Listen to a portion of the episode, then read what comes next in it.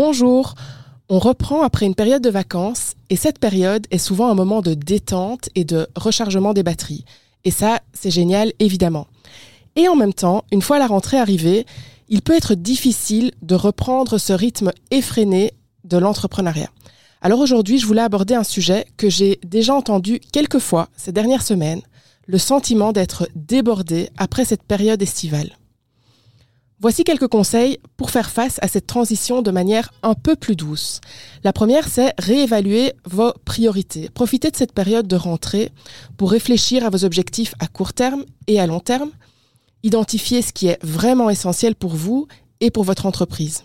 Cela vous permettra de concentrer votre énergie sur ce qui compte le plus. Deux mots-clés ici, éliminer et simplicité. La deuxième chose, c'est la planification stratégique. Basé sur ces priorités-là, établissez un plan détaillé pour les prochains mois. Fixez des échéances et des étapes claires pour atteindre vos objectifs.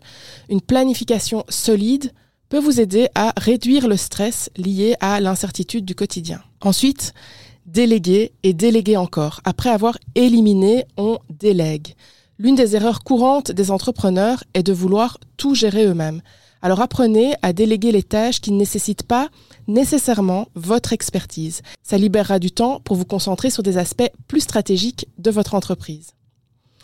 Ensuite, il y a la routine et l'organisation. Établissez une routine quotidienne qui vous permettra de gérer efficacement votre temps.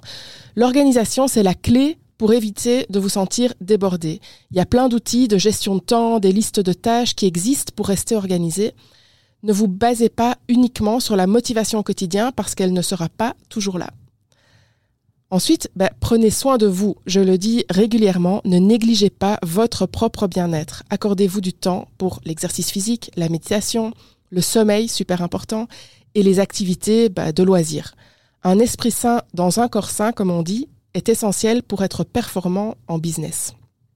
Demandez de l'aide aussi. N'ayez pas peur de solliciter le soutien de collègues entrepreneurs ou d'un coach ou d'un professionnel de santé mentale si vous en ressentez le besoin.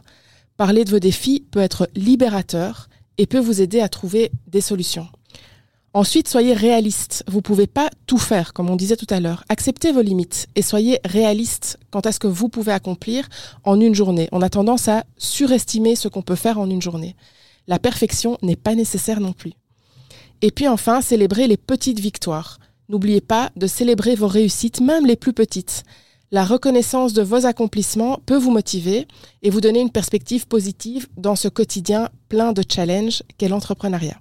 La rentrée peut être une période stressante pour les entrepreneurs, mais avec une planification stratégique, une gestion efficace du temps et en prenant soin de soi, vous pourrez gérer sereinement. Rappelez-vous que votre bien-être mental est essentiel pour le succès à long terme de votre entreprise. Prenez donc le temps de prendre soin de vous tout en accomplissant vos objectifs entrepreneuriaux. À la semaine prochaine!